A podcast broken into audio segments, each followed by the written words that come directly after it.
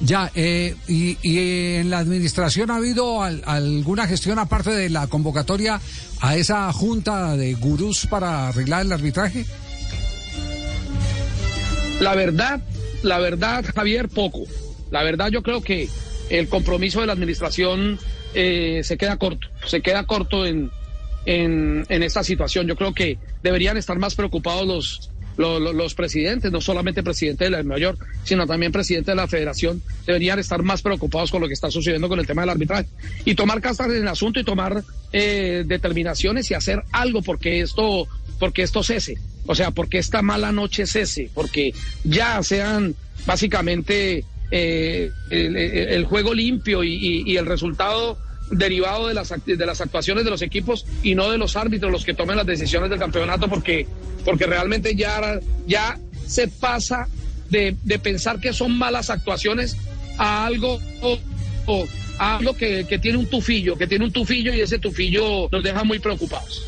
Eh, es decir, eh, ya para muchos de ustedes el tema eh, consideran que no es de incapacidad, sino de falta de transparencia. This episode is made possible by PwC.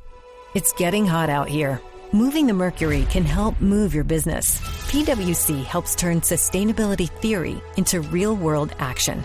Reduce your carbon footprint while increasing transparency in net zero commitments. Start with reporting to identify your climate risks and reinvent your business. Create a more sustainable business and a stronger planet.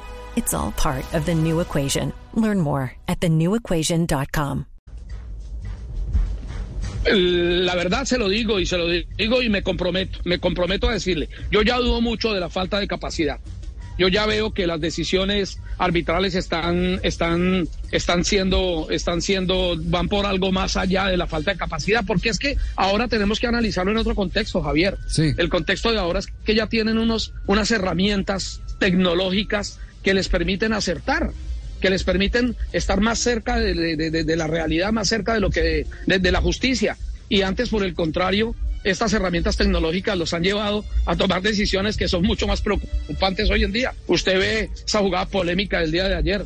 Yo no sé qué persona del mundo puede ver lo que sucedió ayer en ese partido con el tema del jugador Teófilo y pueda pensar que esa jugada era por una tarjeta amarilla. Entonces lo deja uno sumamente preocupado.